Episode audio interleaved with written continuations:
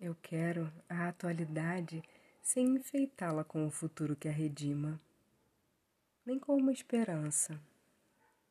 Até agora, o que a esperança queria em mim era apenas escamotear a atualidade. Mas eu quero muito mais que isto. Quero encontrar a redenção no hoje, no já, na realidade que está sendo, e não na promessa. Quero encontrar a alegria neste instante